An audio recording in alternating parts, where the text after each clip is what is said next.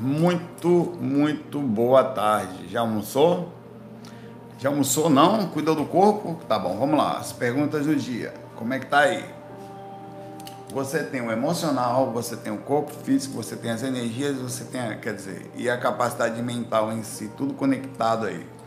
Cuidou de quê hoje? Já se alimentou direitinho? Legal. Aí vamos lá para o segundo ponto. Ah, o corpo físico, tá? Obrigado aí. Aí vem as energias. Como é que estão as energias? Já deu uma analisadazinha? Como é que ela vem da onde? Do equilíbrio tento, do cuidadinho que você tem com o seu corpo físico, que é importante, né? Com a questão do seu estado emocional, que aí a gente entra já no campo astral aqui, que é um equilíbrio, que é um procedimento que quando a consciência passa por ali, ela, ela vai pegando todo o processo. E aí no final, que é aquilo que a gente pode observar até então, vem a sua questão mental. Você já conversou sobre as situações, sobre o dia, direcionou, tal, como é que estamos? É importante, cara, saber em que situação você está, o que está acontecendo, quais são sua realidade, o que está acontecendo na sua realidade ao redor. Alguém está com problema, alguém está difícil, está desempregado, tem alguém que depende de você, tem alguma coisa pendente. O que está pendente? Em tese, se você fizesse um panorama da sua vida agora, o que, que tem à sua frente? Porque essa é o bug da encarnação. Em tese, tudo isso é feito para colocar você na parede. Como você tem estado na parede da encarnação? Né? Como você se comportado em função. Porque a única coisa que você pode fazer disso tudo é manter mais ou menos um mínimo de padrão de ordem baseado nesse equilíbrio para poder até vencer ou manter-se calmo perante a situação que está. Porque todo mundo tem, vamos é aqui, é acolá, só muda de lugar, porque as pessoas normalmente não conseguem conversar direito ou se aprofundam demais tal. Mas todo mundo tem a sua dificuldadezinha. A encarnação tá aí, vai apertar. Tá? Aí você mantém seu corpo lá sendo bat, esmagado, tomando soco, fuzilado, e ao mesmo tempo a sua mente você mantém ela calma, se conecta, se conecta boas energias, as intuições chegam e já não pesa tanto, pesa mais você passa mais fácil, né? Não, é não? Me avisa aí da musiquinha como é que tá.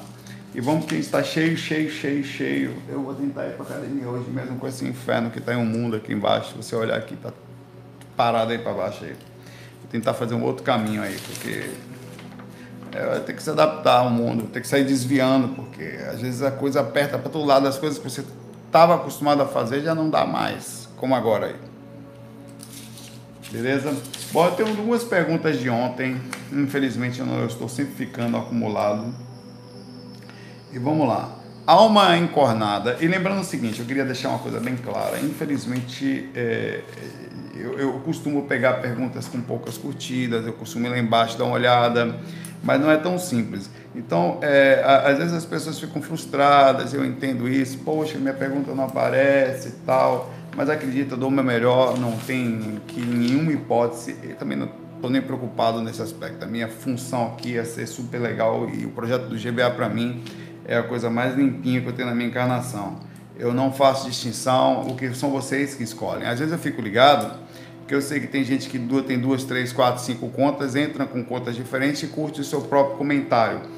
E eu sei que isso acontece. E tem mais e tem pessoas que são capazes de discutir os outros comentários, diminuindo as questões. Uh, isso, isso também tem. Diminuindo as outras. Uh, por exemplo, o cara está com 10 curtidas, ele loga com 10 contas e discute o curtido do cara. Então o cara fica com zero. Né? Então, por esse motivo, e sabendo da capacidade humana de ficar ofendida ou fazer isso em função da outra, isso acontece. É, eu, eu acabo dando uma, às vezes, invertida na coisa. Começo a ler lá de trás, vou vendo, não quero assim, sabe? Pegando as coisas assim, tentando fazer até, às vezes, com que sejam as pessoas mais emergentes, tá? Porque, infelizmente, é, às vezes os assuntos se repetem, mas sempre tem algo a se aprender e uma coisa que você tem que aprender é sobre isso. O dia que você souber alguma coisa, se você for professor, você vai ter que repetir conhecimento, sem qualquer tipo de preguiça, uma, duas, dez, vinte vezes. E cada vez que você repete uma coisa, sempre tem algo a se aprender, tá? Não pense que vai pro lado, não. Complicado. Vamos lá. É, Alma Encornada fala aqui. Saulo, suas experiências são todas baseadas em rememorações? Eu acho que ele não me segue muito, não. Nunca teve uma saída clássica? É, daquelas que ficam 100% lúcidas na ida e na volta, bom. Saída clássica é outra história. Ficar sempre lúcido na ida e volta, é, é, não existe isso. isso. Existe só o projetor inexperiente que acha que ficou lúcido o tempo inteiro, principalmente porque a rememoração sempre ela varia. Sempre. Você vai sair tal na vai dar aquela travada e associada. A, a inexperiência faz você pensar que você não teve nenhuma variação, mas teve. O cérebro ele não consegue processar o cérebro do corpo astral, ponto final. Ele consegue trazer quase tudo às vezes, mas ele já vai associando de cara, tá? Eu tenho experiências clássicas sempre. O que acontece é que como eu estou sem meu quarto, as últimas experiências que eu tenho contado, sem meus quartos projetivos que estão com meus irmãos, dormindo com Natália e dois cachorros, eu fico comprometido na saída extracorpórea, no que eu chamo de por causa do acoplamento áurico. Isso é uma coisa que eu falo e todo santo dia. Talvez a pessoa vá lá, pega os postzinhos do AC Gomes, que é um cara gente boa do caramba que faz as, as legendas dos áudios, a, a, colocando o time de cada parte da pergunta, dá o clique só onde quer, acaba não vendo, né? Mas eu falo constantemente sobre isso.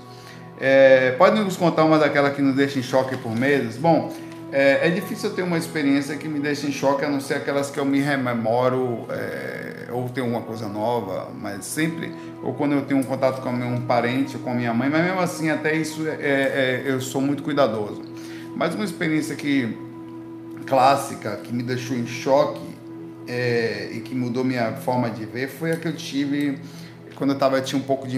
Eu tenho várias, na verdade, né? Tem algumas que eu tive alta, por exemplo, tem horas que você está fazendo um trabalho energético que você não tem nenhum lapso de consciência. Você levanta do corpo, aparentemente você nem, nem fez nada. está deitado ali, está normalmente quando você está trabalhando muita energia, muito medo, inclusive frontal tal, tal, tal, tal. E esse dia que eu tive essa experiência, eu estava em Acaú, uma experiência que eu tive, na praia de Acaú, primeira praia da Paraíba, com Natália dormindo do lado, trabalhando frontal, trabalhando energia, trabalhando frontal, trabalhando energia. De repente eu levanto, cara Tava ali quietinho, velho. Sem nenhum lápis que eu de repente fiz assim, vum, pra frente. Você vai, cara. E, e, você acha até que tá caindo, é assustador, porque a caindo para cima, o que é pior, que você perde o controle. Provavelmente é uma projeção patrocinada ou um processo instintivo automatizado do próprio sistema. Porque eu tava quietinho fazendo essa técnica, não tava pensando em flutuar. De repente você tá aqui assim, cara, o seu corpo faz isso, ó. Em pé e você nenhum, você não tem, você está deitado, tá, pum, é assustador. Ainda assim não é uma experiência que eu falo, ó, oh, mas é uma coisa assustadora, porque lapso é zero. Pelo menos da hora que você está deitado, da hora que você levanta. Aí você vai, volta, tem uma experiência, vê uma coisa, vai, vou pensar em voltar para o corpo. Aí você fala, nossa, lembro de tudo, não lembra não. Você tem aí o cérebro associando ao que dá, o processo é automatizado. Você vê uma coisa, já acha imediato. O que é projeção astral? A capacidade do corpo rememorar. Muitas vezes eu estou fora do corpo com um alto padrão de consciência e eu sei, porque eu já lembrei, me lembrei falando isso, eu não vou me lembrar de nada disso aqui. Não tem condições. Eu, eu, eu conheço o gorduchinho do meu corpo, ele não vai conseguir lembrar. Então, Outra experiência que eu tive também, eu estava com medo, fazendo técnica, e veio aquele sonda energética que parecia um barulho de um chocalho à distância, entrou no meu corpo e me puxou para fora.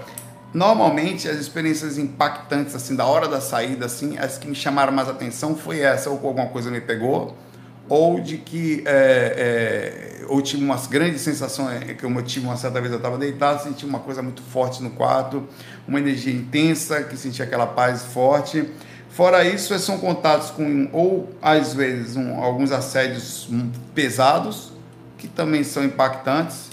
É... Mas o que impacta mesmo são contatos com lembranças de vida passada. É ver seu mentor e lembrar quem ele é. Isso, isso aí você vai ficar não só impactado, com vontade de não mais ficar aqui. Então, por esse motivo, aqui não nada faz mais sentido quando você acessa o que você é no astral. Se você e eu sei disso. Quando eu me lembrei da minha mentora que eu via, rapaz, eu tenho aí, assiste um, relato meu aí no YouTube, digita Saulo Caldeirão, estou destruído.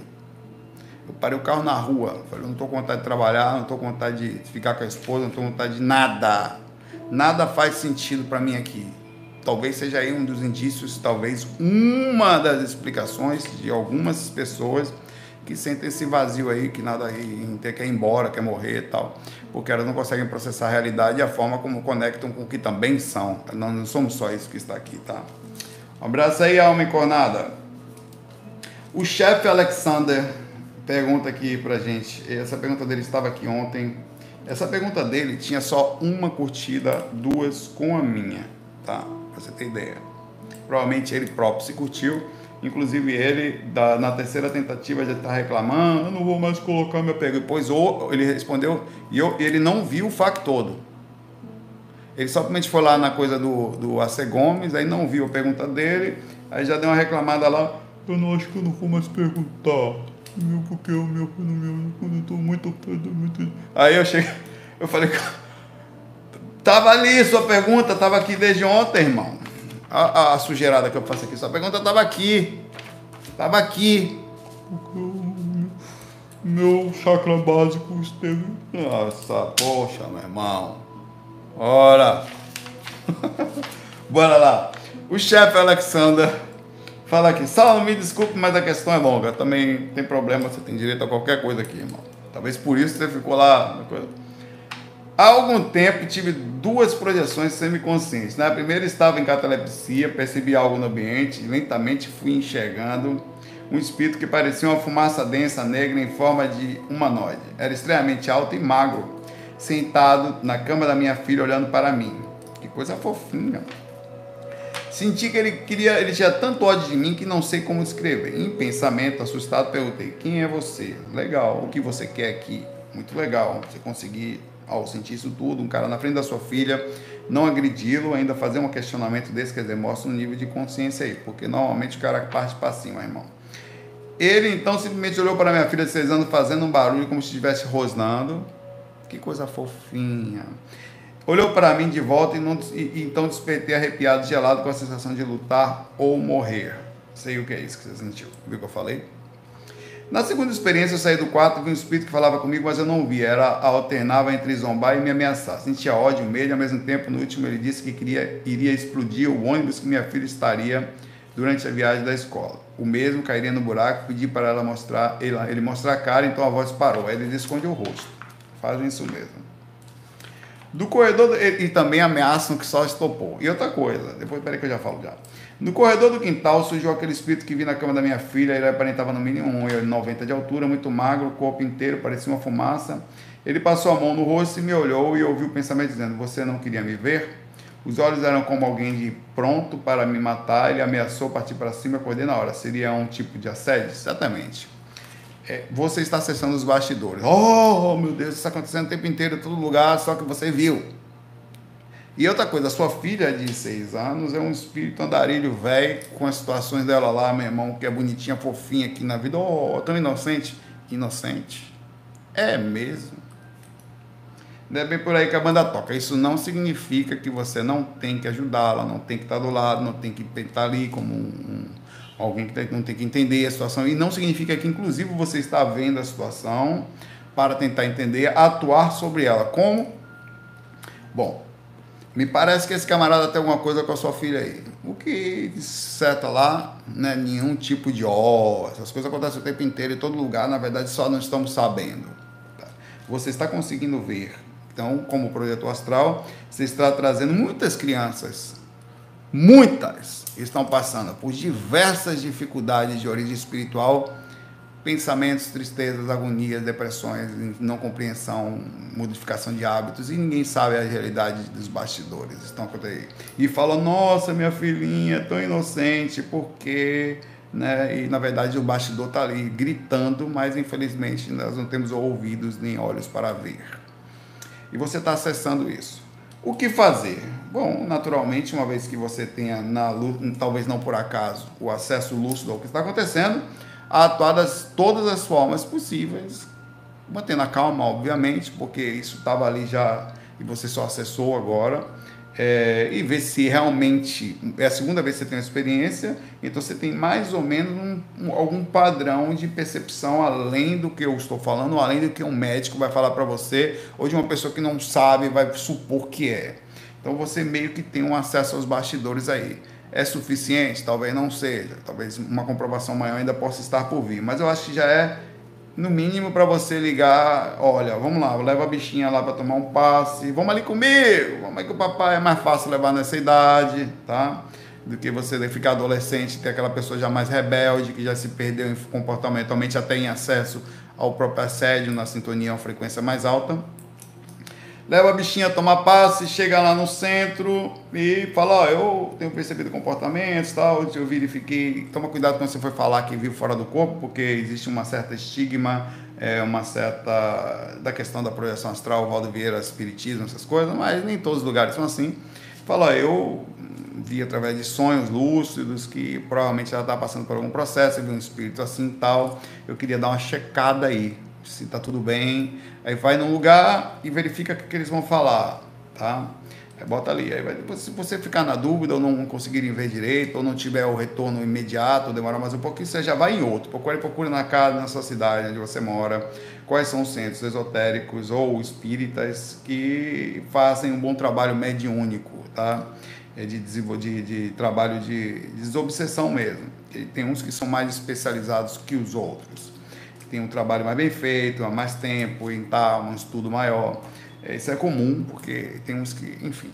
Você vai lá, faz uma, faz uma análise disso e, ao mesmo tempo, você vai fazendo um trabalho dentro de casa, de comportamento, de trabalho de, de modificação de, de energia, sempre com ela, fazendo trazendo ela para perto, é porque infelizmente você é o tutor dela fisicamente, assim, infelizmente eu digo assim, da situação que ela passa, você também assume a responsabilidade sobre a situação que ela vai passar, tá?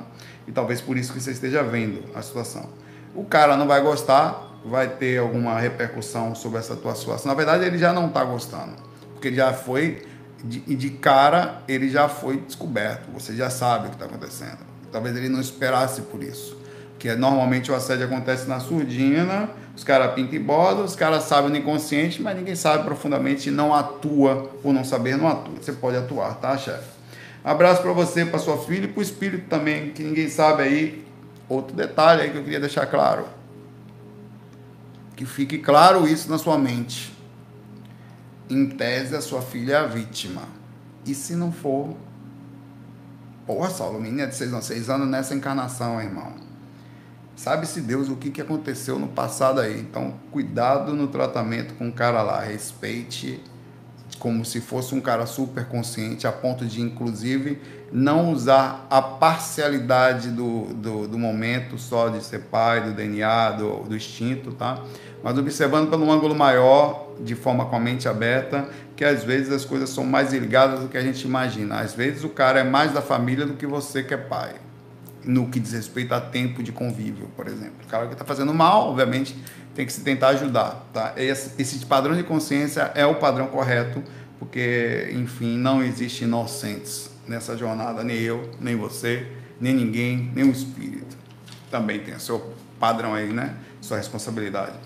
Abraço, chefe. A Laila Croft, cadê ela?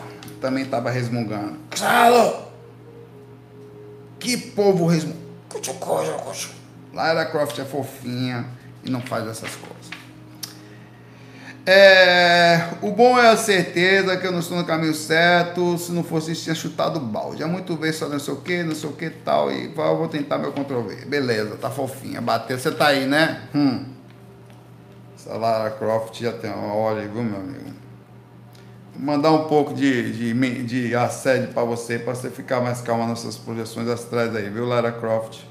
A galera aparecendo no pé da cama, você tá lá, você... para parar com essa agonia. Brincadeira, irmão. É, ela disse que você mandou uma música para mim por e-mail tal. Eu vou, eu acho que eu vi, porque eu recebi tanta música, deixei lá no negócio lá, tá? E para a questão dos factos lá, né? Vamos lá, a gente vai conseguir fazer. A pergunta dela é a seguinte: há um ano e meio mais ou menos eu tenho tentado arduamente fazer as técnicas de projeção. Beleza, consegui muito pouco. Mas não desisto. Numa noite dessas, até sem muito preparo, pedi para o mentor Miramês. Eu gosto de gente humilde assim. Nossa, eu pedir não, o mentor é logo Miramês, meu irmão. Que você tenha dito que ele tem técnica específica para ajudar projetores, tá certo. Você podia pensar, não, fui, mas fui até humilde, eu podia ter chamado Jesus. Chamei Miramês, realmente. Buda, né? Que a me ajudasse de alguma forma. Pois bem, num determinado momento, Recebi um ataque energético muito forte e agressivo. A resposta. Tentei vibrar energia positiva, mas foi, foi difícil porque acabei me irritando e também acabei agredindo. Eu tô ligado que você agride. Você me bate, eu estou pô, e respondo. Até porque você é a Lara Croft, uma mulher violenta lá da, dos jogos do filme. Tomb Raider. Se não, não sei se foi o mentor, mas logo consegui sair da situação. Eu literalmente senti a mão dele, mentor, passando por minha coluna. Olha, a questão da coluna aí é uma coisa, é uma. Se você pegar os livros de Miramês, é uma coisa que ele faz mesmo. Ele dá passe, ele, ele, inclusive uma das coisas que ele faz nos livros lá constantemente é colocar o camarada meio de lado ou induzir que a pessoa vire de lado para dar um passo na coluna, porque ele sabe que a movimentação energética funciona ali, tá? Então fica aí. A energia correndo pela espinha. Em seguida comecei a sentir os sintomas projetivos, flap, flap no ouvido, como se fosse desintegrando, queixo deformando e tal. É isso aí mesmo. Você fica aqui, é quando você começa o corpo pode ter uma repercussão no momento que você está com o cérebro numa posição X, e o corpo começa a perder a consciência para o cérebro do corpo astral. Isso cria uma sensação de semi-epilepsia, que quando o corpo começa a perder o comando, estando ainda numa específica padrão cerebral, você pode ter os tímpanos abrindo e fechando, deve por isso você ouviu barulho, é, os olhos se mexendo, o queixo, umas partes dos músculos ele pode tremer bem forte, então você pode meio que parecer que está incorporando cramonhão enquanto alguém está do lado ali olhando. Minha esposa já me acordou várias vezes. Quando eu tiver com cramonhão, me deixa. Ela me. Que isso aí, Sal? Ela me balança assim. Poxa, tava saindo o corpo, velho. Você acabou com o meu negócio? Não, você estava incorporando o negócio aí, os olhos virando tal. Eu falei, beleza. É, Nesse, nesse momento senti uma alegria muito grande por estar conseguindo sentir o que está sendo ajudado, ao mesmo tempo muito medo. A Zecua, como é, rapaz? Quer dizer que o feminino de Zecua é Zecua. Vai aprender esse negócio aí. Nunca mais, até vou mudar minha concepção aqui, vocês estão aprendendo uma coisa nova. Né, eu não vou falar aqui porque vocês que são de outra, vocês possuem a cua. Uma coisa fofinha. Ficou com medo. No momento do desligamento da consciência física, tentei manter a lucidez, mas não consegui, não lembro de nada. Não lembro do final. Enfim. O que não entendi foi o ataque junto com a ajuda, isso me deixou meio confuso. Não necessariamente você tomou um ataque, tá? O que pode ter acontecido é que você sentiu sua própria energia. É, e, e você achou que estava sofrendo um ataque. Você deve ter sentido um estado vibracional, um procedimento de alteração consciencial ou uma passagem pela uma determinada frequência X e você interpretou como ataque energético, tá? Você interpretou assim. Mais uma pergunta, ela faz aqui. Eu acho que foi isso. É bem comum você pensar. Mais uma pergunta. No FAC 316, você fala sobre os tipos de espíritos que encontramos no umbral. Lá vem a medrosa. E cita os caras que são tão inteligentes quanto os mentores que fazem passar por ele. É, e que eles temos que tomar muito cuidado. O que fazer para identificá-los fora dos nossos hormônios? Tem que, aí você tem que sair do corpo e sofrer. Assim. Eles não são tão assim lá profundamente assim. Eles sempre têm, deixam passar uma coisinha ou outra. Por exemplo, tá lá, você olha nos olhos e o cara esconde o rosto. Ou você olha, você percebe pela questão da mensagem. Eles não têm essa paciência toda de trabalhar sua energia, de não sei o quê. Agora, já aconteceu comigo uma coisa bem interessante, em que um espírito que não era muito, não era mentor, me, e várias, algumas vezes, ele me puxa, cara, já me puxou pelos pés, Aí às vezes você tá deitado de lado, eles começam a pegar, pega a mão pelo seu corpo assim, uma vez, vem, vem, que eu queria. Eu, eu falo, aí eu fico, peraí, velho, já vou sair já. E, e, e, uma vez eu tava assim, aí tava meio que. Aí eu acordava em catalepsia e dormia de novo. Aí acordava e dormia. Cara, eu tô falando sério. O cara me pegou pelo pé, velho. Um espírito do umbral, morador do umbral, me pegou pelo pé e me arrastou do quarto como ele fez aquilo, eu não sei, mas fez, porque eu senti direitinho. E ele falou: Eu lhe tirei do corpo, que você não estava conseguindo sair sozinho. Eu falei: Não é isso, não, eu estava com sono, não importa. Se ele não estava dormindo, eu lhe tirei. Ele falou. Me puxou pelo pé. Eu tinha feito trabalho energético, eu despertava na hora e dormia, ele já estava impaciente. E ele queria, ele me puxou para pedir ajuda para um cara que ele queria que eu ajudasse. Então o cara, talvez o mentor tenha ajudado no processo e tenha deixado a coisa acontecer. Mas é assim, é, acontece essas coisas, tá? Às vezes eu, às vezes fica um cara do lado da cama pedindo ajuda, porque às vezes você pensa que ele está querendo te atrapalhar, não, o cara está pedindo ajuda. E demora para você sair, ele fica impaciente nas tentativas. Cara, às vezes você acorda em catalepsia projetiva com o espírito repetindo a mesma coisa várias vezes. Por exemplo, ele começa, é, bora, bora, bora, bora, você não ouve, bora. Quando você acorda, ele está repetindo tipo uma, uma, isso não é só com espíritos do umbral, mentor também. Uma certa vez, eu já falei esse relato, eu, eu, tinha acabado de conhecer, a primeira vez que eu fui, eu tinha vindo aqui no Recife para ver Natália. Ela, né? Aí vim aqui, era é, é, está tocado nesse dia, um dia anterior, aí tinha uma, uma janela, eu vim aqui. Ah, é uma brecha né, entre dois dias, eu vim aqui passei o fim de semana. Ou dois dias, não sei como foi. Aí eu fui deitar, era tarde, eu cheguei de manhã, fiquei com o pessoal lá e tava com muito sono. Aí o pessoal quer deitar um pouquinho, aí eu educadamente permiti, fui lá pro quarto à tarde, deitei de lado. Aí essas pessoas ainda não me conhecem, né? Sabem que eu tenho capacidade de sair do corpo, eu tô daqui a pouco deitado assim de lado, em catalepsia projetiva, eu tô vendo uma voz, uma voz, uma voz, uma voz, uma voz, uma voz, uma voz atrás de mim, falando, falando. Aí quando eu percebi a consciência, que eu melhorei a consciência, eu vi uma voz falando, não vou falar o nome da pessoa. Meu nome é fulano, eu sou da família. Meu nome é fulano, eu sou da família. Meu nome é fulano. Umas 20 vezes seguida eu falei, pô, já ouvi. Já ouvi. Eu falei assim, tá bom. Aí ele, ele queria marcar presença. Aí eu, eu voltei pro corpo, não peguei nenhuma mensagem mais. Tá bom, aí eu voltei, falei, eu falei, ó, tem um maluco lá no quarto ali que falou meu nome é fulano, sou da família, era irmão de uma pessoa da família aí que tinha desencarnado há um tempo aí, e não sabia de negócio desse. Como é que eu vou saber o nome desse cara? Tinha acabado de chegar ali, pô, não sabia que ninguém ia falar, ó, fulano morreu aí, ninguém falou isso pra mim. Aí tava lá. Então é, é, é, assim que funciona. Para com medo, para de. Eu sei que é difícil. Vá com medo mesmo. Agora faça assim. O medo nunca vai deixar de existir mas usa a capacidade da sua liberdade acima disso. Ó, a compreensão de que você pode ser útil, a sua liberdade tem que estar acima do seu medo. Acabou. Eu tenho medo? Tenho, mas a minha liberdade é minha liberdade. E tem mais.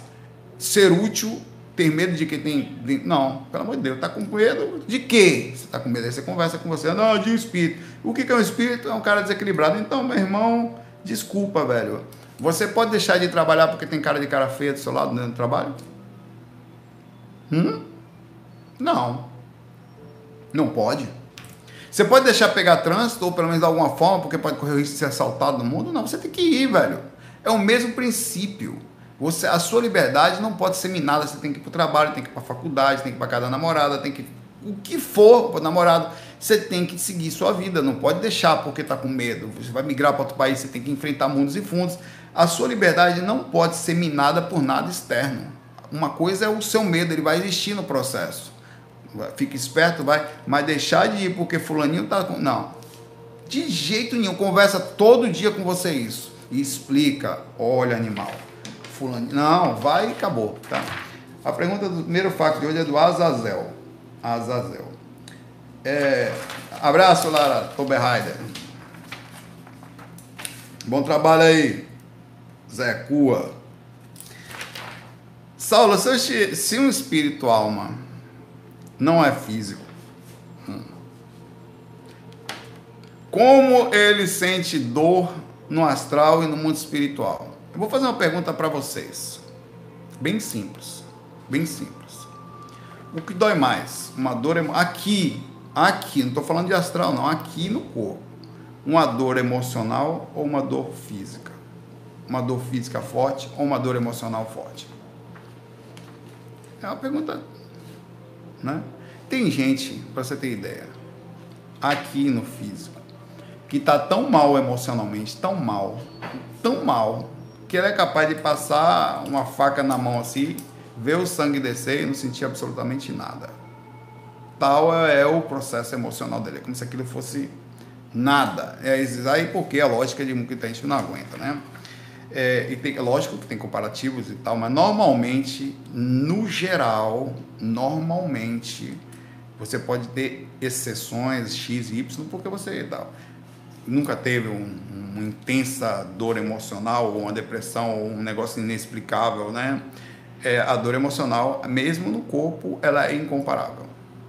É, porque ela também tem um apelo psicológico e o drama tal, que aumenta a coisa de ainda que não seja proposital tal.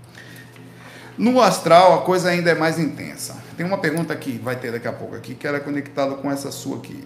Na verdade, é, é, elas estão juntas, talvez por acaso, tá? É, quando você, em tese, o umbral aqui é pior do que o umbral da primeira dimensão. A pior dimensão que tem é a física. Você só não sabe disso porque o corpo ele protege em 80%. Mas nenhum lugar é mais pesado que aqui. Nenhum. Agora, passa a ser o, a primeira dimensão e a segunda piores, elas passam a ser, porque ao desencarnar você está usando um corpo emocional que também está sendo usado aqui, sem o rivotril do corpo físico, que é feito inclusive para você travar, diminuir, proporcionalizar, para você dar uma, uma, proporcionar uma, uma vida mais calma, digamos assim, dividindo uma dificuldade, esquecendo algumas coisas, enfim, na passagem. Então, no mundo espiritual, a, a, ela vai melhorando. Aí, juntando a sua pergunta, ela, ela piora, mas as, quando eu digo melhorar, é em função dessa segunda pergunta aqui. O Henrique pergunta: o corpo astral também é conhecido como corpo emocional? Vocês se combinaram a pergunta aí, né? Porque estavam uma do ladinho da outra, parecia que sincronizadas. Sendo assim, quanto mais alta a dimensão astral, a sensação das emoções aumenta ou diminui? Vamos lá. O corpo físico ele tem um, um conhecimento X para ser aprendido nele de uma por um propósito também X, certo? Y, tá para não confundir. Quando você está mais perto das dimensões físicas, maior é a atuação fora a dimensão física a do corpo astral. Ele passa a ser um corpo para determinado tipo de padrão, tá? Você precisa usar o corpo emocional, porque para chegar no físico você tem que antes passar pelo astral. Então é um corpo que está dentro do outro.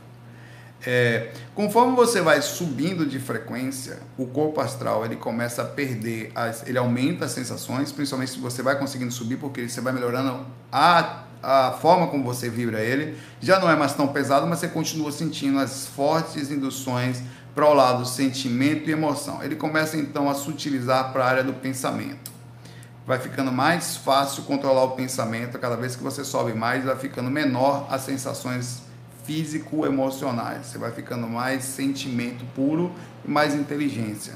Vai chegando uma hora que você não vai, assim como no, ao sair do físico você não usa mais o físico, passa a usar o emocional, que você não vai mais usar o emocional, quer dizer, o corpo astral. Você provavelmente vai ficar em corpo mental e vai lá saber mais o que, certo? Então, quanto mais alta a frequência, você continua sentindo as interações. Entenda a dor diferente de questão sentimento. Emoção é uma coisa, sentimento é outra. Parecem ser iguais, mas não. As emoções normalmente são voltadas às atitudes mais densas da própria consciência. Quanto os sentimentos são atitudes mais libertas, inclusive das reações de gatilho imenso, de desarmonia. Sentimento normalmente é algo mais sutil mais leve, mais sem uma carga muito forte. Ele tem mais intelecto no meio dele, ele direciona mais. Normalmente as emoções são mais impensadas, são mais. É, você pode. Na interpretação da espiritualidade, não da questão do dicionário em si, tá? Mas normalmente o sentimento é uma coisa mais sutil, mais pensada, mais direcionada, mais. É, mais cuidadosa, mais respeitosa, então ele observa, alguém é capaz de libertar, enquanto a emoção não consegue. A emoção ela aprende, ela é meu, ela é instinto mais, né? ela, ela, ela dá essa ideia. E assim funciona a coisa. Agora, nas primeiras dimensões, uma vez você usando o corpo emocional, a intensidade da sensação de dor é abissal, tá? um, um, não pensa que você está no astral que não toma um tiro que não dói, não. Dói, porque ali tem apelo físico, apelo da, da sensação do corpo astral emocional e também do espírito da pessoa que fez o processo em você, mais o incontrolável, as sensações que tem lá, fora a dor, de raiva e tudo mais. É, a gente está aprendendo a utilizar isso aí. Como a gente não sabe utilizar o corpo astral totalmente, a gente entra no corpo, protege um pouquinho, diminui as intenções para poder começar a utilizar o corpo astral sem aquelas induções monstruosas existentes dele, já que também é chamado de corpo emocional não por acaso, né? É muito complicado. Começa a sair do corpo que você vê isso aí. Você tá aqui assim, eu não sou um cara de chorar no físico. Lá fora eu sou um bebezão mesmo. Tudo sério. Vê sua mãe, você chora que não sabe de onde cai tanta lágrima. Você sente aquele negócio quente rodando pelo rosto, assim, de lágrima caindo, assim e tal. Você vira uma, uma, uma menina. Oh, me dá uma emoção que não é controlável. Porque é um negócio incontrolável, as emoções. Tem gente que tem muito isso aqui. É um padrão, tá? Tem gente que tem um padrão mais forte físico para o lado das emoções. Normalmente, é, o corpo físico ele protege bastante e algumas pessoas, algumas personalidades e, alguns corpos que possuem mais alguns tipos de hormônio protegem um pouco mais, dando também uma sensação de, em tese, de mais amortecimento. No, ah, por que, que as mulheres acabam, no geral, sendo mais sensíveis? O, la, o lado feminino é uma parte mais sensível, uma parte mais de zelo, a questão da sexualidade é bem diminuída, é óbvio que não são todos os casos, não tem regras e exceções, mas no geral a capacidade de cuidar é maior, é de colocar-se à disposição, de, de, ter empatia, de tanto que no, se você for olhar até as enfermeiras no hospital tem muito mais enfermeira do que enfermeiro, a, atitude de cuidar é uma atitude que acaba sendo mais sentimental, é mais, é mais ligada à questão de, de doar-se. E essa é uma coisa que normalmente se aprende quando você entra em corpos, encarna em corpos femininos, tá? Cuidar, o instinto de ter um filho e tal. A mulher, por na criação, na evolução dela, por várias vezes ela precisava parar por nove meses para ficar grávida, para ter aquele momento de, de zelo, enquanto o homem, mesmo naqueles nove meses que a mulher para, na evolução física, continuava por aí sentindo as mesmas coisas, fazendo filho por cima. É, é um processo meio que, que animal mesmo. É, é, e você, quando vê em corpos diferentes, você aprende coisas diferentes. Não duvide disso. Ah, é difícil aqui, troca, e você vê que o negócio é complicado lá, cara. É, não é tão simples assim. Ah, é mais difícil pelo aspecto é, geral. É, são coisas, as duas coisas são difíceis, tá? Ser homem não é fácil não também. Essa porra desse negócio desse animal aí que pega você o tempo inteiro, o cara não consegue nem ver um passarinho cagar, que fica... é horrível. É, é, é, é um peso. Você não... Quantas pessoas estão perdidas dentro disso? Dessa ascensão da sexualidade, enfim, é horrível, cara. É, é, é, é, pesado, não consegue nem pensar direito, cara, tudo é isso, o cara fica velho e continua desesperado são controlados pelo instinto. É um negócio fortíssimo, cara. Não são todos, mas que pega, pega. Vamos lá, Maria Alice Trincheiro fala aqui: como é que uma pessoa que se descobre uh, médium, que mora em um país que não tem centro espírita, pode desenvolver mediunidade? Bom, você descobriu médium, você mora em outro país, bom, depende, realmente é difícil. É,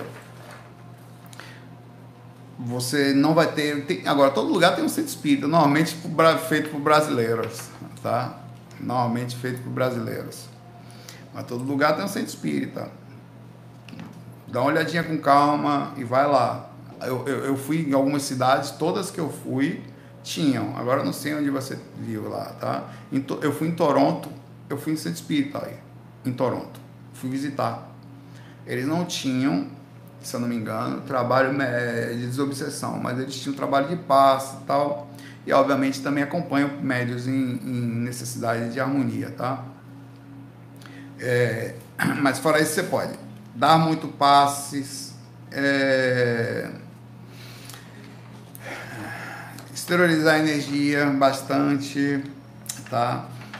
E isso vai melhorar bastante. Lembrando que a responsabilidade sobre a ação ela vai ser proporcional. Claro, você estando num lugar que não tenha tanto é, lugares para você colocar à disposição, você vai sofrer interação, mas ao mesmo tempo você vai ter algumas colheres de chá dos seus mentores que vão tentar ajudar você dispersando-se de alguma forma. É, há uma certa compreensão deles em relação à dificuldade disso, tá? Mas se você sente desarmonia pela quantidade de energia que você carrega, você tem que tem outra forma de dissolver isso. Infelizmente, até que as pessoas, muita gente já sofreu e sofre por isso, por não saber da, disso tá? diretamente, conscientemente. Mas inconscientemente todo mundo sabe. Todo mundo é espírito andarilho aqui, velho. Só tá temporariamente amortecido, mas ninguém. É, tem bobo aqui na jornada, não. Ah, não sei, sou ateu. Sei. É ateu aqui, né? Nessa passagem da encarnação, não conseguiu se lembrar não conseguiu entrar em processo, é, é parte do estou culpando, não é só parte do processo. Né? Vai ter que aprender mais cedo ou mais tarde, vai vir com a mediunidade cada vez mais forte para poder não se perder mais. É, é uma coisa interessante. Aí tem uma pergunta sobre isso também, inclusive. Algumas coisas estão interligadas hoje. O Felipe pergunta aqui, ó, como isso termina exatamente no lugar. Eu, eu terminei exatamente onde a pergunta dele vai para cima. Saulo, a mediunidade, pergunta ele, não pode ser uma habilidade adquirida com evolução, como características de um psiquismo mais avançado? Digo isso porque, se exercitarmos a espiritualidade, automaticamente começamos a ter maiores percepções. Vídeo de treinamento do chakra frontal. Bom, isso aqui, é, isso aqui acontece, o desenvolvimento do parapsiquismo, mas vamos lá. Uma coisa, amigo, é o desenvolvimento paulatino da consciência sobre atributos de, do parapsiquismo. Ele acontece e é realmente um procedimento que também vai pelo caminho da evolução, mas existe um procedimento de adiantamento de por necessidade, tá? Você pode não ter a aura desenvolvida, por exemplo, e conseguir, é, pra, é, ectoplasmicamente falando, é, densificada para a mediunidade, e conseguir sentir energia do lado, ter um parapsiquismo legal, clarividência e tal. É, e não necessariamente ser médium. Quer dizer, não tem nem consegue, por exemplo, mais conhecimento parapsíquico que você tenha, você passa a ser um médium mais por comunicação de clarividência, intuição, clareaudiência, projeção astral, que pode também, é anímica, mas se você traz a informação interna mediúnica também, intermédio das informações. É, em casos desses, como o que eu estava falando aqui da Maria Alice, independe são seres que inclusive não estavam conseguindo fazer mais nada, eles só viviam para si mesmos, não têm consciência sobre. Normalmente, eles eram seres que se deixaram, eles iam passar 10 vidas só vivendo para si mesmo. Você coloca 10 vezes na encarnação, o cara vai passar 10 vezes só pensando em si mesmo. E se pede nas 10 vidas. Ah, é ateu nas 10 vidas, não acredita em nada nas 10 vidas, só fica fechado nas 10 vidas, não tem caminho, não faz nada por ninguém, só por si mesmo. Aí vem o, o, o chamado, meu irmão. O chamado é o seguinte, ó irmão, independente da evolução do seu parapsiquismo, independente da sua capacidade de percepção, tá na hora de dar uma despertada aí, tá? Vai vir com um pouquinho mais de capacidade de drenagem energética. Os chakras são alterados aí que faz com que, independente da consciência controlar, porque a maioria dos médiums vem incontrolável. O cara não tem nem controle, velho ele é controlado pela situação. O médio ostensivo, pô, você pode pegar aí o cara aí que tem ideia para contar, ele é arrastado. Ele é controlado, modificado de comportamento, é impossível, ele incorpora, cai no chão. No meio de uma conversa ele começa a se tremer, daqui a pouco tá ali, ah, pensa que tem problema psiquiátrico. Aí quando vê é espiritual, aí leva para o centro espírita, o cara incorporado. Quantas vezes isso acontece? Você trabalha em centro espírita, sabe disso.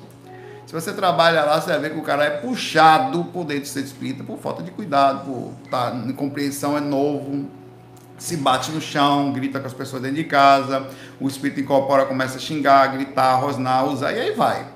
E aí é, nesse aspecto, um panorama diferente da evolução parapsíquica, tá?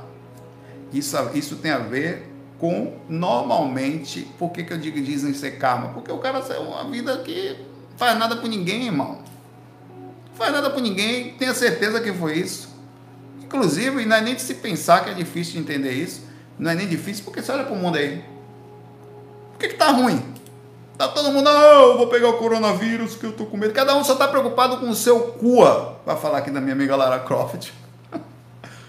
né? Porque tem que fazer distinção aí. Tem um lado, tem um outro. Cada um só está preocupado com a sua não ficar doentinho. E no fim das contas não é só a gripe que você está pegando, você está pegando tudo de todo mundo. Todo mundo está dividindo tudo. Você, ah, você não. É, um dia a gente vai entender que as bordas não precisam existir, porque a gente já troca o mar, a água do mar, o ar e mais do que isso, as energias de um lugar para o outro. A gente está conectado. Quando o cara está chorando mesmo ali, o cara está do outro lado da bola, está chorando, você está sentindo. O padrão mundial de energia que existe aqui. Então, é isso aí está acontecendo o tempo inteiro. Egoísmo. As pessoas só vivem para si mesmas, só as regras são feitas para isso, a mentalidade é essa, e aí cada dia, uma hora que a chamada é feita, ó, vai vir assim, para começar a sentir. Por quê? De novinho já vai saber que você não tem controle sobre a sua própria vida, que tem boi na linha. Porque isso aí e obrigatoriamente ou vai buscar ajuda ou vai se lascar. Não tem opção. Vai sentir espírito, vai sentir energia do lado, vai sentir repercussão desde novinho. Aí já vai ficar o tempo todo, eita, pô, gente, eu tô sentindo energia aqui, tô sentindo. Você não consegue mais ficar fora da sensação dos outros, fora da sensação da espiritualidade. Você não consegue mais viver, pelo menos, com uma mínima noção. Então, por definição, você começa a aprender, principalmente nos dias de hoje. E quando você vai para um lugarzinho e dá duas incorporadas, você fica melhor. Você não sabe nem porquê, então você é obrigado a ajudar os outros para não se sentir tão mal. Existe uma certa obrigatoriedade na mediunidade. Ou você faz, ou você vai tomar uma de Mariazinha tomou atrás da moita até o final da vida. Solteiro, porque ninguém vai lhe aguentar. Complicado, sofrido, tal. Aí você desencarna, você volta para o espiritual, morre ou adoece e tal. Não tem como ser, uma vez médium não volta igual mais. Ou você você volta compreensivo, já mais amortecido, estou falando pro lado positivo mesmo, tá? Sofrido, aí na próxima vida já tá ligado, já, já diminui isso tudo aí, já vai mais humilde, apanhou um bocado, já chega mais brando. Eita, meu irmão, já sei como é, isso aí dói. Já tomou nas cuas até, a cua até amanhecer. Chega, e aí vem o negócio por isso que a, a característica, no caso mediúnica, para a questão kármica, ela independe do desenvolvimento parapsíquico. O desenvolvimento parapsíquico é quando você realmente pode fazer por si só, de forma lúcida, a, e, e vem com ele, vai evoluindo, tá, vai evoluindo e não, não foge mais. É uma evolução da consciência pelo controle físico energético. É uma outra coisa. É, um, é uma outra pista. Elas andam juntas. Tá? Um abraço. A Beatriz pergunta aqui. Saulo, certa vez eu fiz uma cirurgia espiritual, espiritual. E quando estava dormindo na cirurgia, senti como se fosse um corte no meu estômago e doeu bastante. Mas foi como se tivesse doído, mas não tivesse, pois eu sabia que tinha sido no corpo astral, então começou a dor. Mesmo com a dor, perguntou, não, não acordei. Quando já aconteceu comigo. Quando finalmente acordei depois da cirurgia, senti muita dor nessa região. Faz todo sentido que tenha mexido no estômago, pois tinha bastante gastrite e problemas nesse chakra. Mas gostaria de saber, ou, ou pode ter, isso pode ter acontecido, o que pode ter acontecido? É possível sentir a cirurgia? Eu estava fora do corpo. Pode explicar melhor como funciona a cirurgia? Fiquei muito curiosa. Bom, eu não sei dizer como é que é a matemática de estudar a sensação.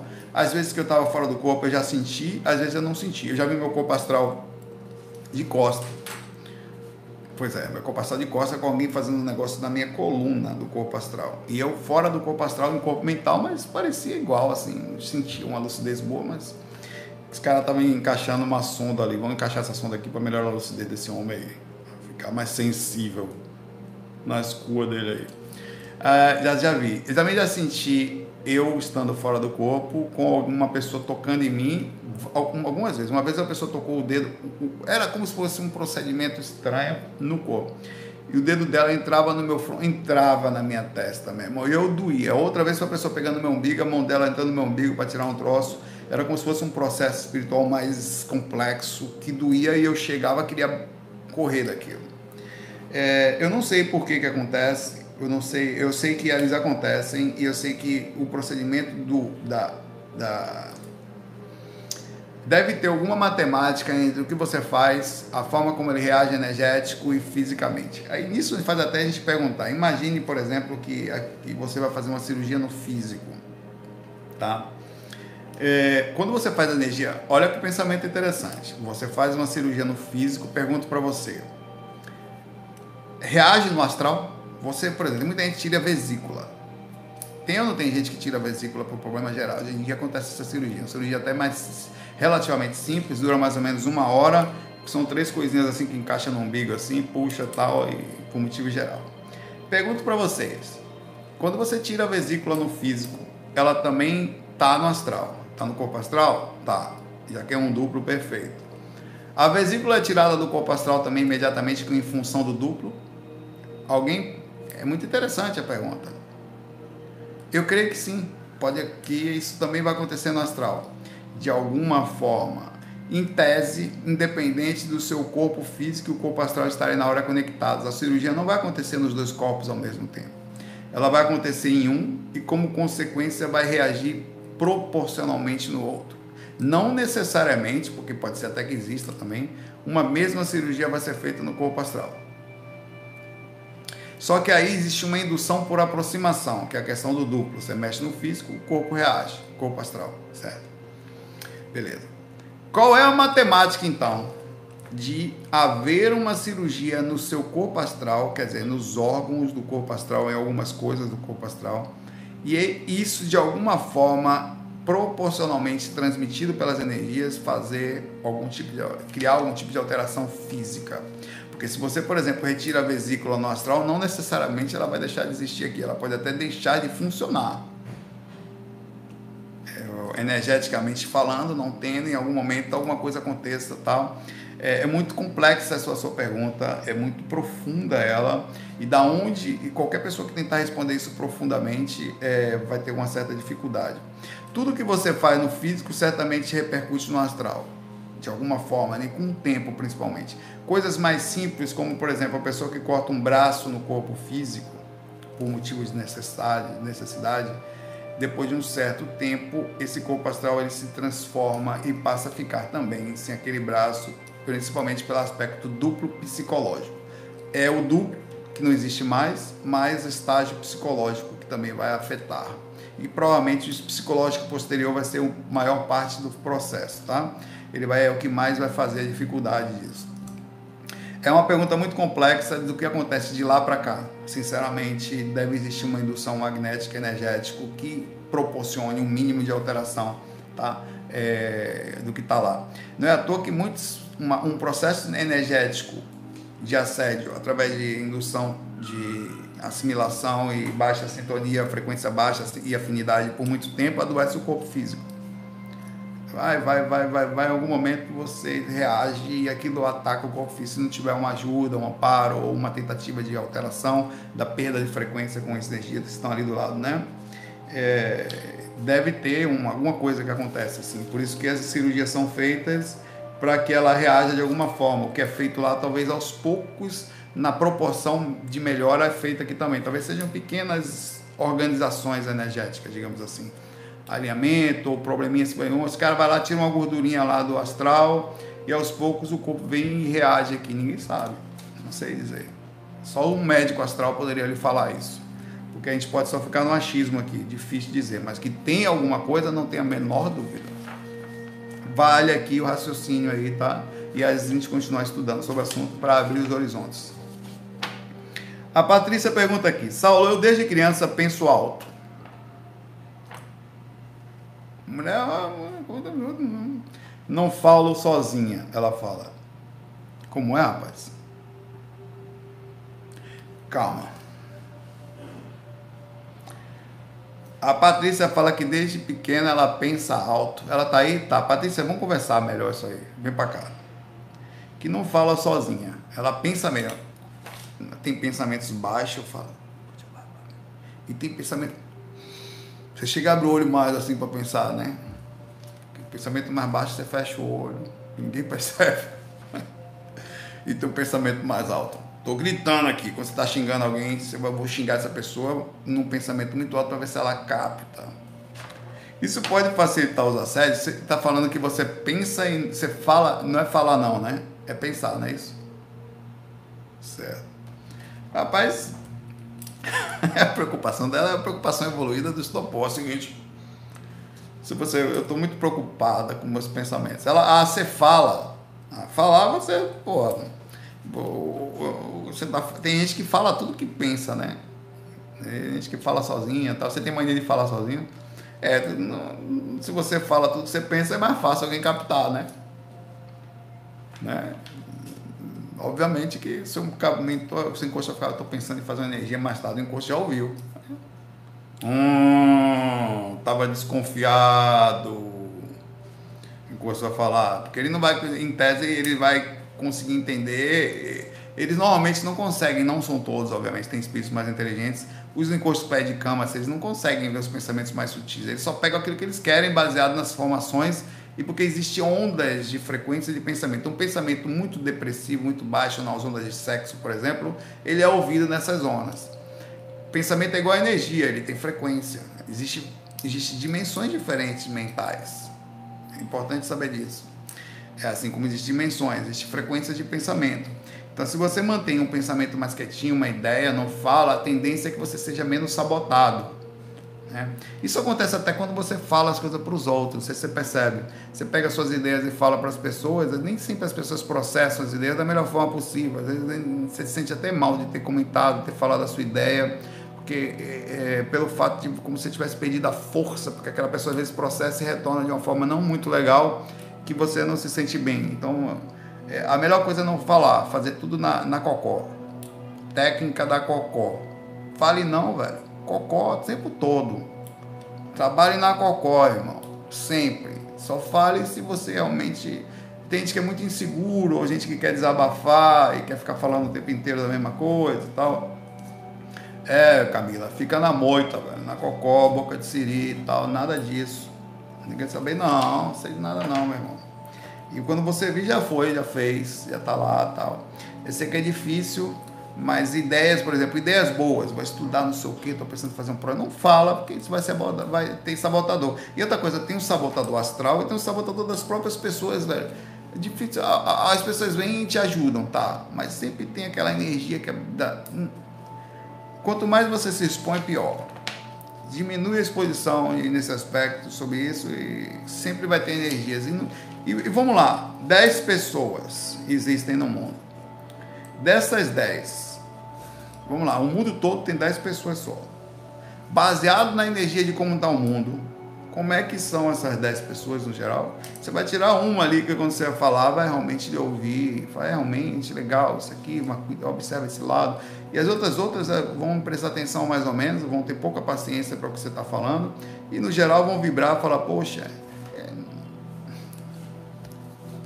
fecha os olhinhos, tenta ser mais entrar mais na intuição, ou se faz análise sobre o que você está ouvindo para ver se você realmente tem sentido. Se você estiver muito na dúvida, aí você abre, mas a assume a consequência, né, de você ter falado e de não sabe que tipo de energia vai gerar de retorno.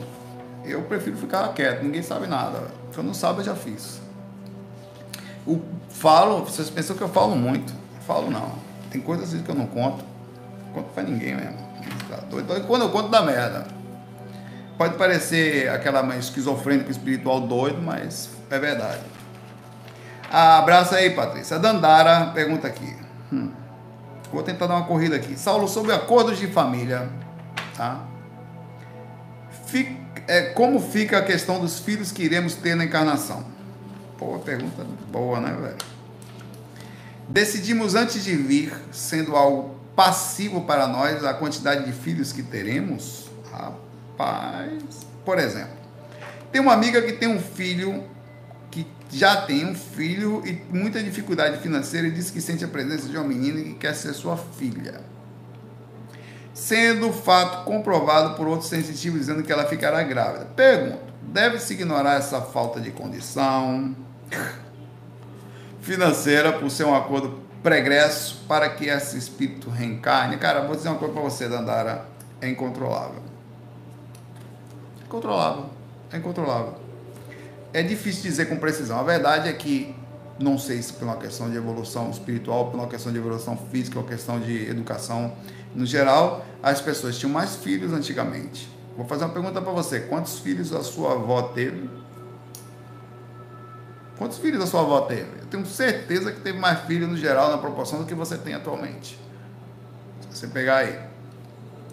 Minha avó, uma teve seis, a outra dela não sei quantos, aí vai. Né?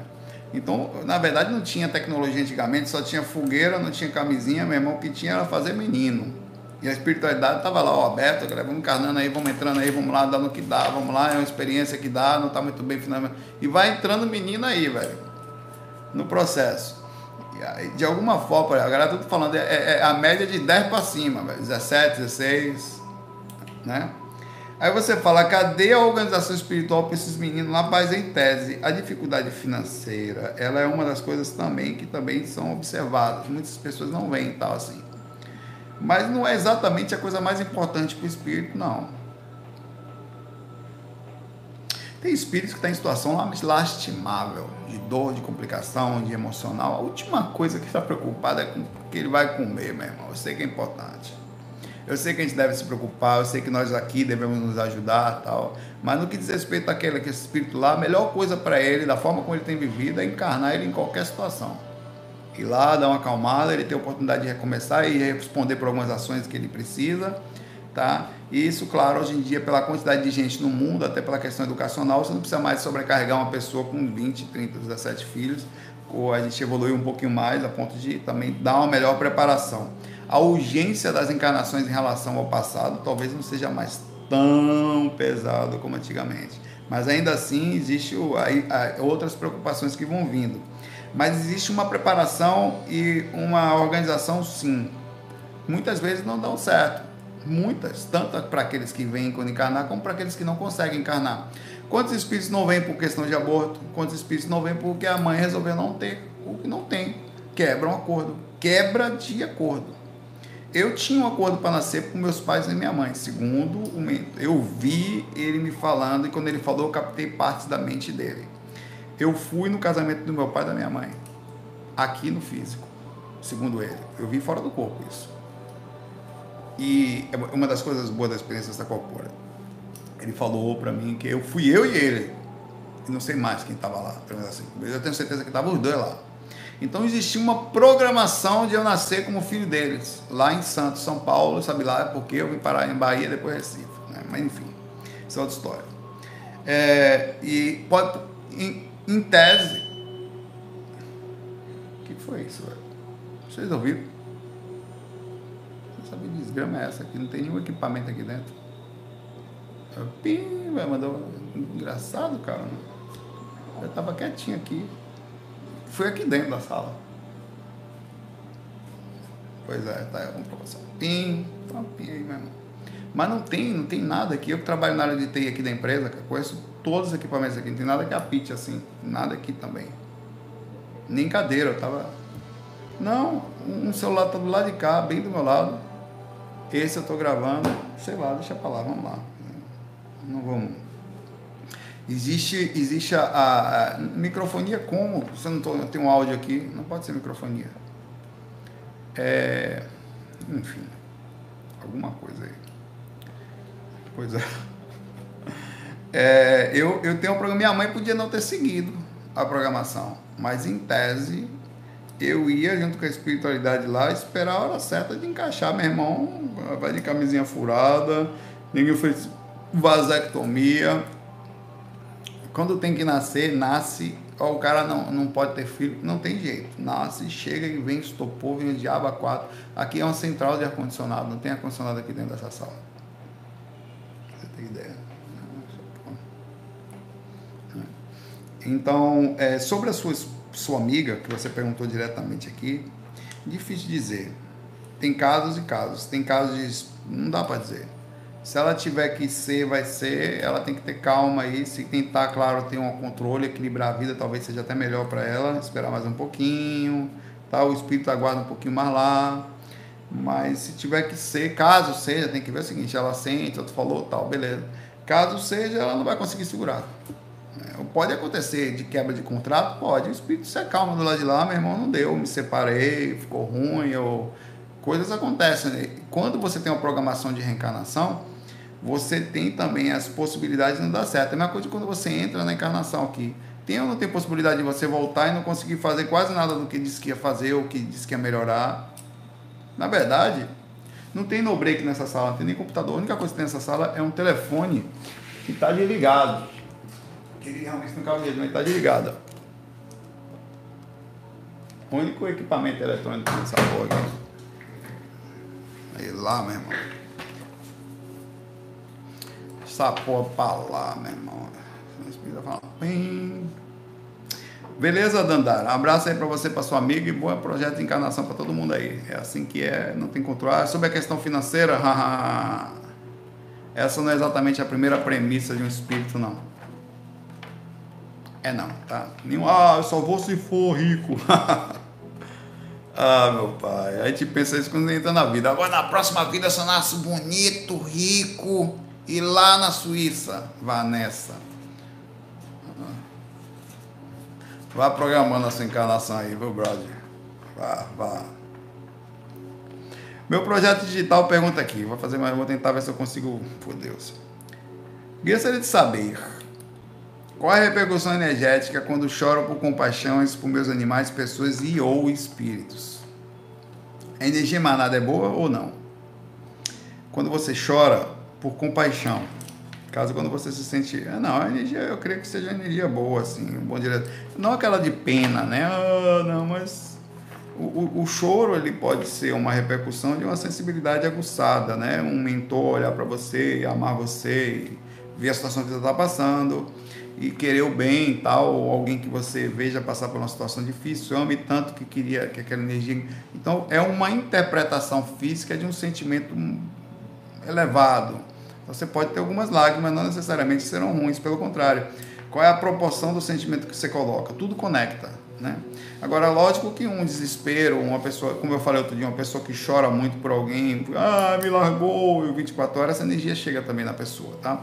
Por isso que é muito importante você se relacionar bem e não deixar pessoas por aí chorando, porque depois você vai estar andando lá na frente com um resquício batendo na nuca, meu irmão. Eu sei que às vezes é inevitável, mas não custa nada também ter um mínimo de responsabilidade. Uma vez relacionado, você assume a consequência. No caso dele, você está assumindo, a pessoa vai assumir uma consequência super positiva. É, por exemplo, é, você tem um cachorrinho, o cachorrinho desencarna. Você tem a consciência de que ele está seguindo o caminhozinho dele, ou então você vai vendo ele ficando doentinho, tal, depois de 10 anos vivendo junto, tal. Você tem que ter, você chora, fica triste porque você não queria que ele tivesse assim, ao mesmo tempo você tem que ter consciência do choro sobre a repercussão da evolução dele. Ele tem um tempo aqui. Como ele vai ficar, ninguém sabe. Então você tem que amá-lo e libertá-lo, permitir que vá. Vá, irmão, e chore, mas eu permito que você vá, permito que você seja feliz. Eu permito que você e você teve uma boa vida ao meu lado. Então agora é a sua jornada. Não vou poder mais estar do lado, mas o amor vai estar com você e assim você liberta. É um choro bonito esse, né? Esse é um choro fofinho, não? É um choro espiritual. Não é um é um abraço, tá? é uma, um choro de libertação, de compreensão. É diferente. O choro não é ruim, o choro é uma, é uma, é uma reação física. Não pense. Tem gente que olha para o outro e se, sente amor. Tem gente que olha para a pessoa que ela gosta. Tá? É, é uma repercussão das suas sensações, não tem problema nenhum. Abraço, meu. A Kátia pergunta: quando você é médio e trabalha em um centro dando energias de cura, trabalhando com mentores, você diminui a sede da sua casa? Diminui com seus filhos sua casa fica claro? Porque uma vez que você seja médium, você é uma porta de abertura, não, não se cuidando dentro de casa. Sempre o assédio vai entrar pelo médium, mais facilmente. Ou por quem? Por quê? Porque é quem tem mais interação dimensional, interdimensional. Você é o cara que, se eu quisesse entrar ali e pegar, é você que eu pego. Ó, oh, estamos querendo entrar na casa da Kátia aqui. Por onde vai? Não vai pela Kátia mesmo, porque é mais fácil. Dá duas sacudidas ali, ela já fica nervosa, já bagunça a casa toda. Então, quando você se cuida mais, entendo você de médio em casa como principal, se tiver mais de um, pelo menos já é 50% de problema resolvido ou aliviado, né? Sem sombra de dúvida, seus filhos vão ficar melhor, sua casa vai ficar melhor. Quando você tem. A prova disso é o seguinte: vê se eu estou falando alguma coisa errada. Você tem uma 10 laranjas Pega uma laranja podre e coloca dentro do suco para você ver como fica o gosto. É a mesma coisa com que você mora junto. Tem 10 pessoas dentro de casa, vamos pegar menos, 5. Só uma pessoa desequilibrada consegue bagunçar a casa toda. Ou não? Eita porra, falando tá chegando aí, vamos. Eita, olha, não fala alto que ela tá dormindo. Ó, não sei o que, falando, vamos, rapaz, vamos logo. É, os quatro vivem em função de como é que vão viver para não incomodar aquela pessoa que quando ela desequilibra, meu irmão, o capeta tá por ela, o capeta entra por ela ali. É, é o ser da negócio, é o ser complicado dentro da casa. Tem ou não tem uma pessoa assim? Tem, dentro de toda casa tem um cara que é o ser de alta periculosidade. Normalmente é o ser mais em tese, mesmo que seja ateu, dizer-se sensível é o ser mais perturbado mentalmente e espiritualmente da casa. Tá? Por esse motivo, quando esse ser, que é o perturbadão, resolve se cuidar, porra, a casa toda alivia, velho. o corno resolveu se ajudar, foi mesmo, foi, velho. O corno tava mal, velho. O corno agora se cuida. Pô, cuida, vai para centro espírita, a casa aliviou, cara. O cara tá de boa, acorda aí com a gente de bom humor. Tem gente que quando você acorda, que você fica estudando como é que o cara tá. Esse cara vai chegar como? Chega de cara fechada ou ele chega cantando. É quase um bipolar. Ô, oh, fulano tá cantando hoje, que massa, o dia vai ser bom. Porque a dependência da casa é como o corno vai acordar. Se o corno acorda mal, meu irmão, lascou o ambiente da casa. Eu vou finalizar esse FAQ hoje. Marmitaria pergunta: Saulo, trabalho como psicanalista e coloquei para mim que vou esterilizar energia cada vez que um paciente estiver na minha frente. Minha dúvida é: o que seria mais benéfico, esterilizar direto para os meus pacientes ou para os meus amparadores? Qual é a consequência de um ou outro? Eu posso fazer isso de perna cruzada? a perna não quer dizer nada. Você pode fazer inclusive sem as mãos. A energia sai do seu corpo todo. A mão é uma forma de indução, é um chakra de indução que ajuda muito, mas não necessariamente você precisa dele, tá?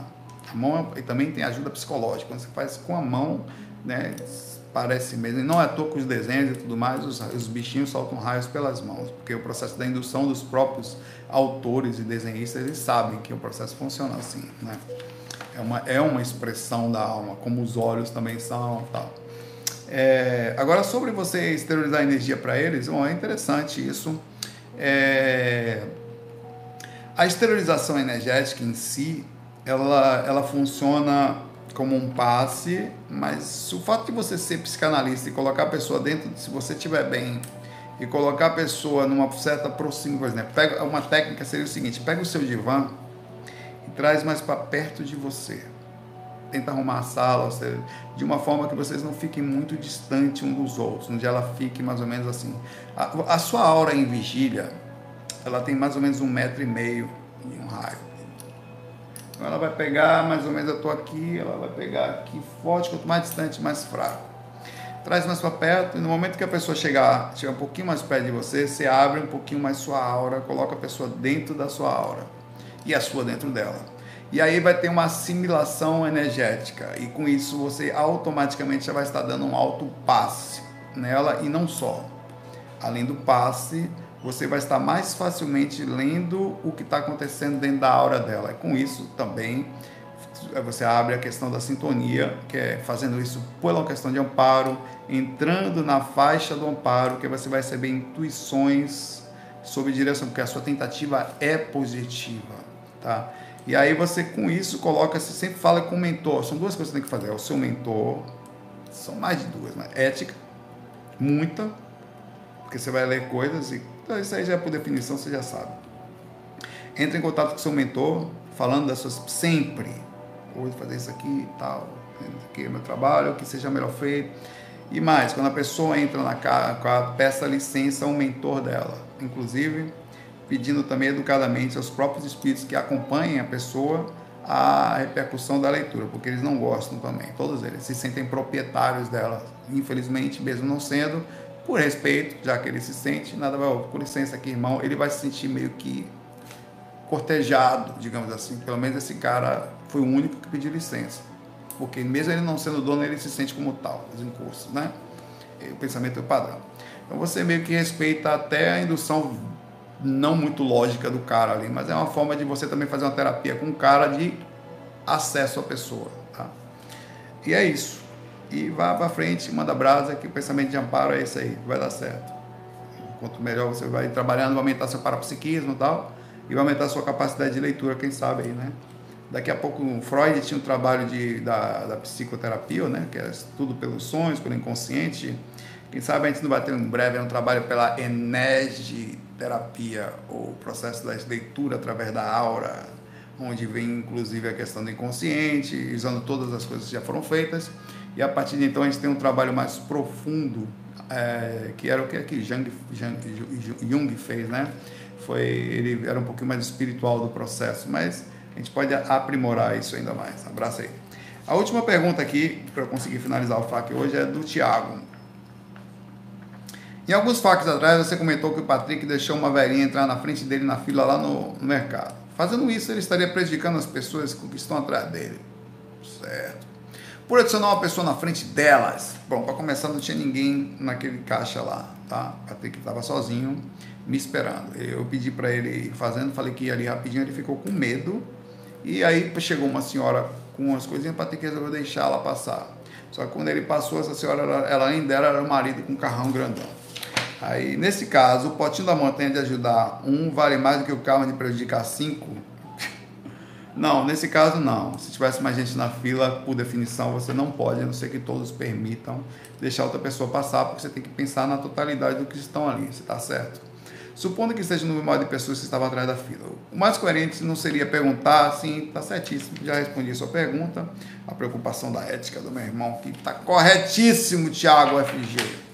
Thiago FG é um cara de super criatividade. Ele imaginou quanto na história, o pessoal, rapaz, tinha mais gente na fila.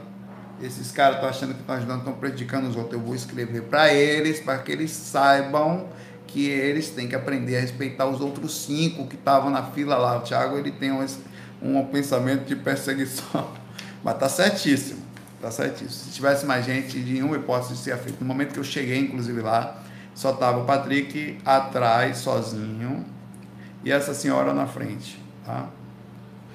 E essa senhora, quando a gente falou, ela falou, não, mas meu marido tá vindo. Aí eu achei, tá bom, meu marido tá vindo com um carrinho, é? Aí quando chega o marido dela, meu irmão, um caminhão. Eu falei, pô, mas beleza. Um abraço, galera, para vocês. Eu vou lá. Ah, meu Deus do céu, 19, eu vou ver se eu consigo fazer alguma coisa aqui, né? Muita paz, muita luz. Deixa a sua pergunta. Obrigado pelo carinho, obrigado pela presença, obrigado pela paciência. Não se irrite à toa. Lembre que tudo você está sendo meio que testado aqui no processo da encarnação, tá? Tenta observar as pessoas com o maior carinho possível, com menos julgo ou necessidade de bater forte. Eu sei que é difícil, porque às vezes está com dor interna e com frustrações que são inexplicáveis, mas quanto maior, maior a sua capacidade de, de concentração, menor você vai sentir os impactos, menos você vai sentir os impactos da batida do físico. O físico sempre vai apanhar. Por mais que você fique legal, sempre vai, vai ter alguém doente, alguém sofrendo, alguma coisa acontecendo. Mas quando a sua capacidade de concentração aumenta, quer dizer, de percepção externa, de empatia, de amor, o corpo continua a sofrer, mas a alma fica em paz, porque você está passando por um lugar que é difícil por definição. O grosso vai entrar, vai pelas suas entranhas abrindo você e você sentindo ali, por definição, a dor da, da vida, da passagem por aqui. Mas a mente tem que estar tranquila, ou na proporção possível de tranquilidade, beleza? Abraço para vocês, vou lá seguir minha jornada aqui, você segue a sua aí, deixa a sua pergunta, até amanhã, FOI. Fui.